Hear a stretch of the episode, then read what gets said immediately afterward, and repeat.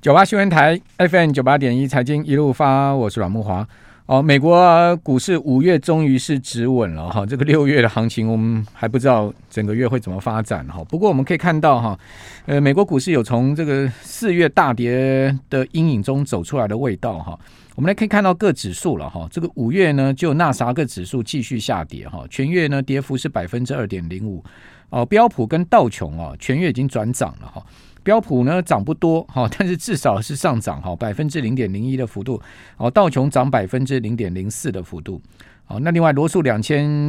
的呃这个两千档股票哈，这个这档指数呢是涨百分之零点四六了哈。好，那那整个纳斯达克指数虽然是下跌哈，但是呢也有摆脱这个四月啊大跌十三趴的阴影了哈，因为毕竟啊五月是收了明显的下影线。此外，费半指呢，哦这个。五月呢，全月是上涨了百分之六点一三，好，所以半导体股票也率先呢，哦，止稳了哈。那五月如果我们看到标普这个各板块哈，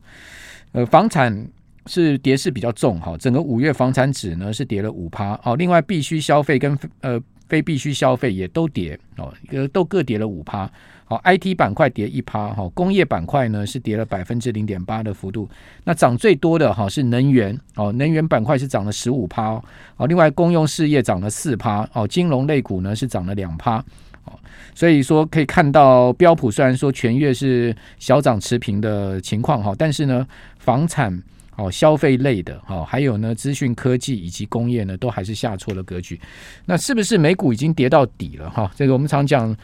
最近华尔街在流传一句话啊，说通膨见顶哈，这个股市见底哈，这句话现在目前真的成立吗？好，以及呢，呃，今年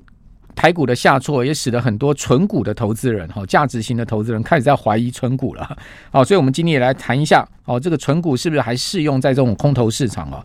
我们今天请教的是 Smart 致富月刊的林正峰社长，好，正峰你好。呃，阮好，呃，各位听众朋友，大家好。好，呃，正峰，你怎么看现在目前的台美股市的行情？哈、哦，这个经过今年一到五月的下跌之后，哈、哦，呃，是不是股市已经见底了呢？可以这样讲吗？哎，我觉得最近是有一个稍微比较好一点的消息啊，就是说，呃，美国最近这个五月费的公布出来这个会议记录呢，嗯，它上面透露一个讯息是说，哎，接下来它的接下来两次都还会再升息两码啊，可是呢。他他也说了，就是说，哎，他升这这么激进升息的目的是因为先让 Fed 有一个对抗这个通膨的一个呃措施在这边，然后他接下来再看看要怎么样调整啊，所以这让大家稍稍微松了一口气，因为之前呢，大家都担心 Fed 会一直的加速升息下去，以至于呃，大家每每一次一个升息完之后，大家都预测升息之后会再更高，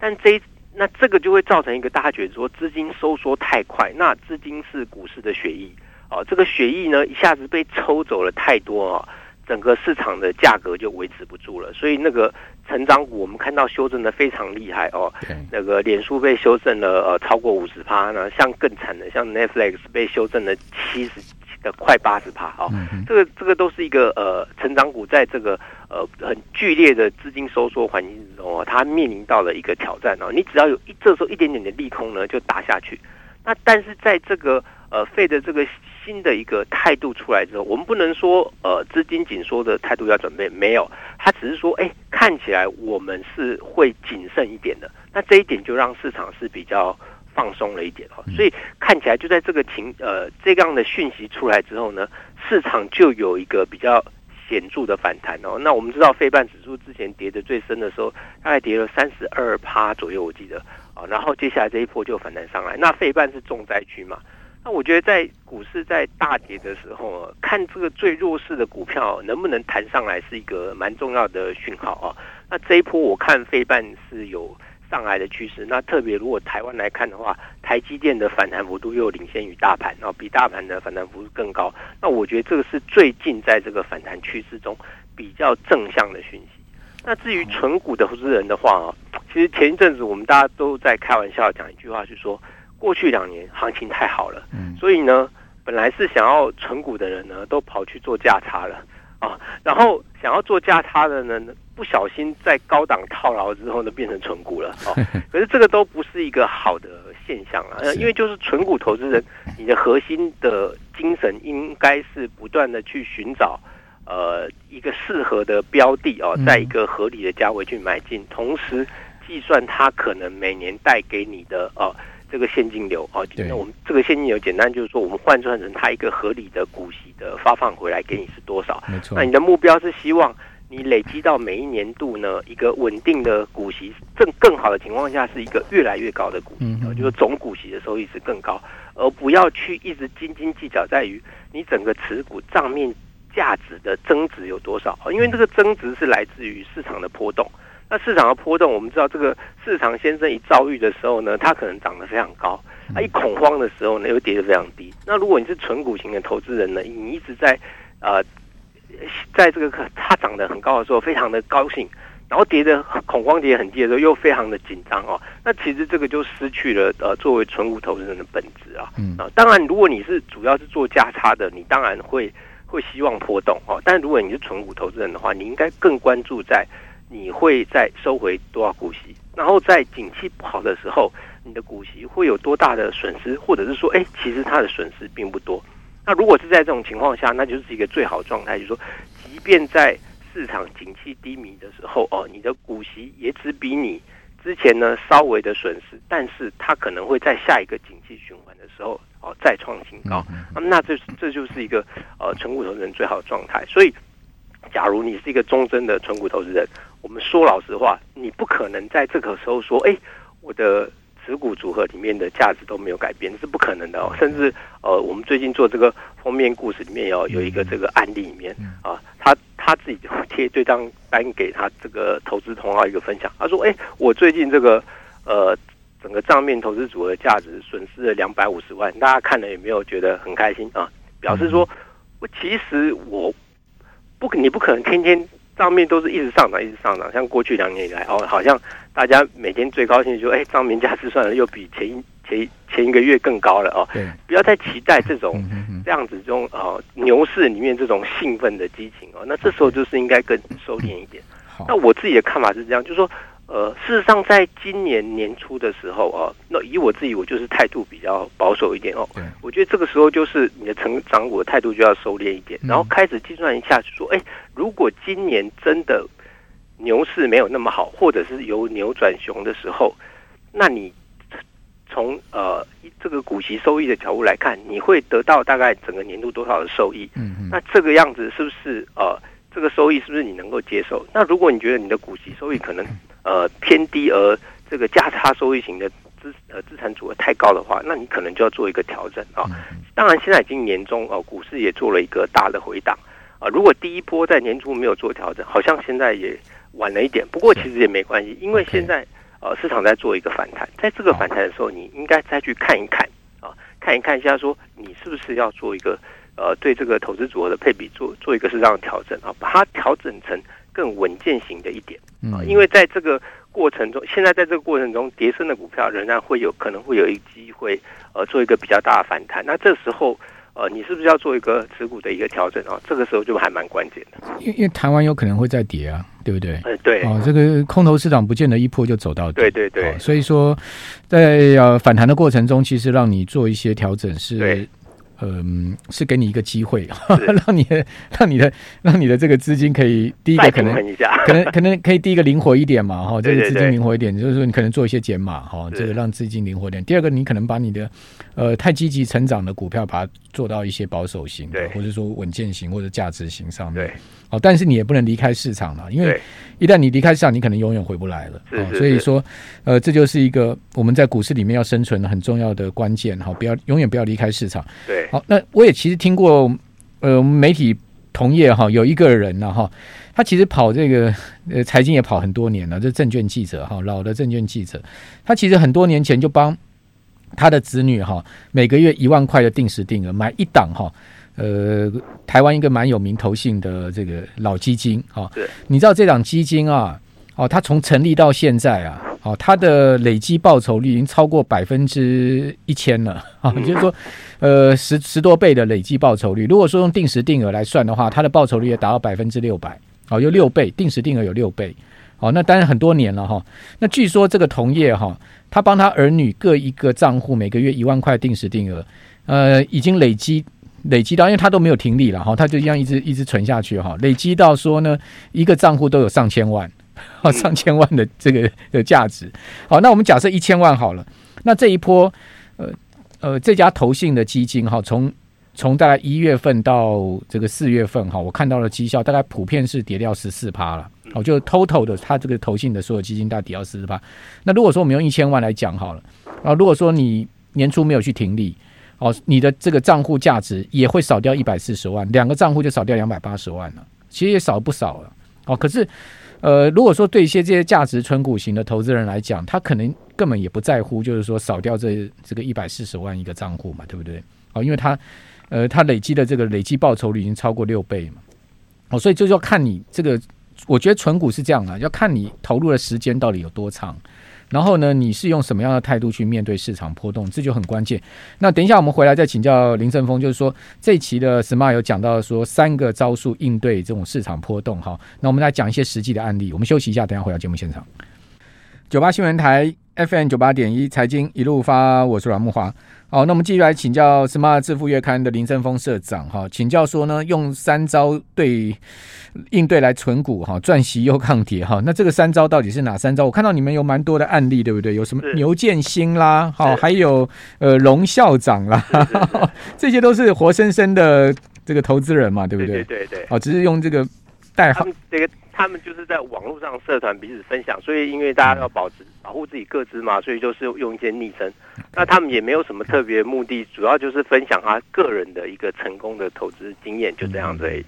哎，好，那我们说一下，譬如说像三招是哪三招啊？啊，这个三招呢，其实也蛮简单，就是配合现在的时事的状况了。就是说，因为现在当然就是一个升息的环境下啊。虽然现在目前来看升息不会这么积极，不过如果利率利率趋势是往上的话，那整体来讲对金融股当然还是比较呃有利的哦。这整个经营环境是这样。虽然但前一阵子我们必须说，前一阵子金融股因为太多人疯狂的抢进，导导致它短线的涨幅真的太大。那我觉得趁着这一波呃调整的时候回来的时候呢，大家还是可以。呃，考虑找一些呃波动性比较小的这些金金融股呢，再去做呃介入。譬如说，像我们说这些这几个呃，以这个呃像华南金啊，哦，或者是像和库金啊，这种第一金这种，就是说他们本身的业务是比较受惠于利差的。啊这个是可能在这个环境中是比较好。那至于当然说，呃，也有最最近因为这个产险风暴受伤比较大的，像是说呃这个寿呃这个产险股、寿险股啊，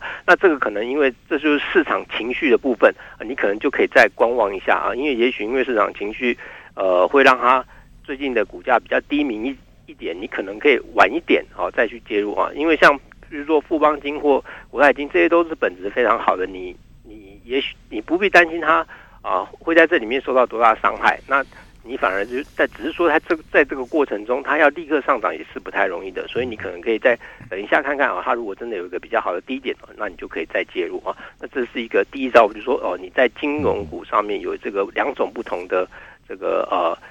存股的策略啊。那它也是在整个金融环境中，呃，现在这个市场环境中算是一个还不错的选择标的。啊，这是第一个。那第二个当然就是比较防御性类股，防御性性类股大概就分两种，一种就平常波动就比较小啊，像中华电信啊、台哥大这种，就是说它在呃市场在多头的时候呢，它就很无聊，大家都不要它，然后它也不会涨。但是如果在市场在空头的时候，或者是呃波动比较大的时候呢，啊资金就会躲到那里去避险啊，这个时候它反而就会上涨哦。所以你平常呃存它的时候有一点。股息的报酬哦，那在这个时候可能还会有一点资本利的，那只是看说，哎，你是不是需想要也想要赚一点这个资本利的，或者是说啊，你要继续抱着它领股息，那那也很好。那另外呃一种防御类呃型的类股，就是像啊在它比较低波动的，然后它的过去几年的业务也都相对稳定的这这些股票啊，你可能可以去算一下，就说哎，它的过去的平均股息的波动都比较小啊，比如说每年的股息的波动。呃，可能都都是两三毛而已啊，然后每年可能都呃股息都有个呃两三块，然后殖利率也许就是在呃四趴到五趴这样子，哦，那这样的标的就是一个所谓的防御性股票呃很好的，就是股息波动不大，然后股息殖利率也一直保持还在不错的水准哈。因为通常波动比较大的股票，它的股息殖率比较不容易维持在一个相对好的水准，因为它有时候就像台积电，它如果波动的很大，呃。资本利得非常多的时候，它的股息殖率就一直往下掉哦。像台积电有时候股息殖率可以到三以上，但是像到呃。今年年初的股价到最高的时候，它已经跌到一点多趴了，嗯嗯、那它的股息率就波动很大。但台积电是成长股哦，所以它是另外一种存股的概念、啊。如果它就比较不是这种防御型的这种股票。嗯、那第三个就是说，如果你觉得选股对你是非常困难的哦，就是你真的有选股障碍、嗯、啊，事实上选股也不容易啦。我们必须老实说啊，那你就真的去存 ETF 吧。然后那存 ETF 你也是有一个选择的方向哦，当然就是以市值型的 ETF 为你的核心标的哦，像是我们说呃。呃，零零五零哦，或者是这个呃富邦台五十啊，这种就是以市值行为为主要的标的，那它都是买台湾这五五十家最大的上市公司，那你这个你只要买这一档就够了，因为一档就等于五十家最好的公司，而且如果这里面的公司不好啊，系统会它的这个存股选股系统会自动把它汰换掉啊，那这是一个选择。另外一种就是说，呃，像高股息。像零零五六或零零八七八啊，那我像我个人会比较建议，就是说，哎，你可能有一部分的像零零五零零，或者是呃富邦台五十这一类，然后另外还是有一部分呃是高股息哦。为什么我我自己会主张这样？原因是因为事实上这两种 ETF 的它的高低点的状态不太同步，嗯，啊不太同步的时候就有一个好处，就是说，如果你是长期存的，你总是不希望一直追高嘛，好，那你就因为它这两种是不太。呃，它的涨幅是不太同步的状态呢，你就可以在呃，你有资金有闲钱的时候呢，去买这些涨幅没有那么过多的这个这些 ETF。然后如果呃它回档，像如果像零零五零或零呃方台这种在市场大波动回档下来比较深的时候，那你就可以重新去回来买这些哦，这、最近回档比较深的这 ETF 哦。我觉得这种这种交叉运用的方式呢。可以呃长期去存到一个比较多的部位，在相对比较低的成本上。也就是说，股市大跌的时候，你可以去买像零零五零这种全值型的 ETF。对，对，它跌的比较深嘛。那如果说这个股市涨很多了，哦，那你这个去去买这种全值型 ETF，你可能相对它的价位比较贵，你可能去做一些股息型的投资。好，这个就是颠倒过来，好，颠倒过来。好，所以三招，一个是金融股，另外一个是呃 ETF，对不对？第二个是波动，还有就是防御类股啊。对，防御类股。好，那呃，讲下刚刚讲到这个牛建新跟龙校长这两个人的案例吧。他们都是存股型的投资人嘛？对对。那他们现在目前的状况如何呢？哦，像其实像这个牛建新来讲哦，他大概就是花了四年多左右的时间呢，他就是从呃存到大概一千五百万哦。那过去四年一千五百万，请问他怎么存的？其实他本还本身，我们现在老实讲啊，就是说不可能。他就是一个没有钱的人，然后他本身也有也是经营一点小事业哦，所以他收入还可以啦。他是做饰品批发买卖嘛？对对对，所以也就是说，他只是说他怎么样去有效的把这些钱啊、呃，有效的存到股股市，就他赚来的钱怎么存？对对对，做做更大的增值啊。嗯、那大家一定会讲说，那你上班族其实上班族我觉得也很有优势，因为上班族比这些小事业经营者，你的收入更稳定一点啊、嗯哼呃，你。只要想办法能够努力的去把它存下来哦。那像以牛建新这个为例，他他进入股市也是一个误打误撞哦。他最早只是因为妈妈帮他买一张储蓄险，然后他等到这个期满领回的时候，他发现哦，哎，奇怪，有这个呃利息的收入呢，哎，还蛮不错的，哦，而且还呃而且还可以领蛮久的哦。对，所以他就觉得哎，说那有没有比储蓄险更好的一个工具？然后他就试着去买金融股。啊，刚开始存到金融股，因为金融股比较稳定嘛，就比较容易成功。啊，得到了信心之后呢，哎，他就去买更多的股票。嗯，但是他中间也走走差了一点路哦。譬如说，他曾经去买，呃，市场很热的时候去买了 VIX 这个标的哦，哦然后也去买了原油正二，是啊，就都是有受了伤。嗯啊，因为受了伤，就发现哎，奇怪，以前的那一招好像比较比较好用，比较稳。哎，这个好像。呃，一个不小心呢，就就赔了钱哦，他就放弃了这种比较波动的，所以又回到金融股，对对，又回到这个金融股哦。嗯、那一样，金融股它就从一档到两档啊，三档慢慢存下去啊。所以我觉得这个方法就是说，也给大家一个参考，就是说，第一个，你刚开始投没有很多钱的时候，就是集中选相对稳定的标的，从一档开始，然后你有了成功经验之后，你有信心，你就会。扩展到第二档、第三档啊。我觉得信心这种东西是会不断强化，所以你一开始千万不要去买很高波动的标的，因为你就会赌很大的运气，因为你就你不是很厉害嘛，就是你买高波动标的，你的失败成功性。呃，失败可能性一定很高。那一旦失败之后，你就开始怀疑。就我其实也常常在呃留言板里面看到大家很多人说啊，这个股票不能长期持有啦，你这个反正大家都是被坑杀了。其实，如果你真的去问这些长期存那些很稳定股票的人，他根本心中没有这件事，因为股价有波动，但是它的市值就是不断的在往上累积。好，因为它就是这样的。呃，持续的上涨。那我们说牛建新他最多的持股是合库金了，四四百四十二张了。其实合库金我觉得很值得讲一下啊，就是说，我们有一阵时间呢，大家都是在存那个玉山金，对不对？最近玉山金也走出玉山的这个线型啊。对，玉山金涨太高了。对，然后殖利率开始下降，嗯、那大家都回头去找哪些比较落后的？哎，其实后来发现和库金就是比较落后的小央行。对对对，然后大家又发现它就是那个被说六那个大到不能倒的银行之一嘛。好，好，对，所以我就说这个这种标的选择很重要，就是你选这种稳定的大家不能倒的标的呢，你长期存。刚开始好像觉得，哎，如果牛市的时候，人家觉得说啊，你的股票都不会涨，然后人家笑你。好，可是你就是稳稳领股息。哎，可是等到这个市场像现在空头的时候，哎，你如果你今年真的去看和库金，他其实它赢大盘非常多，这个时候变成哎，他很开心。好，OK，好，好了，何故听到我们的节目要帮我们下点广告，好，非常谢谢林正峰社长，谢谢。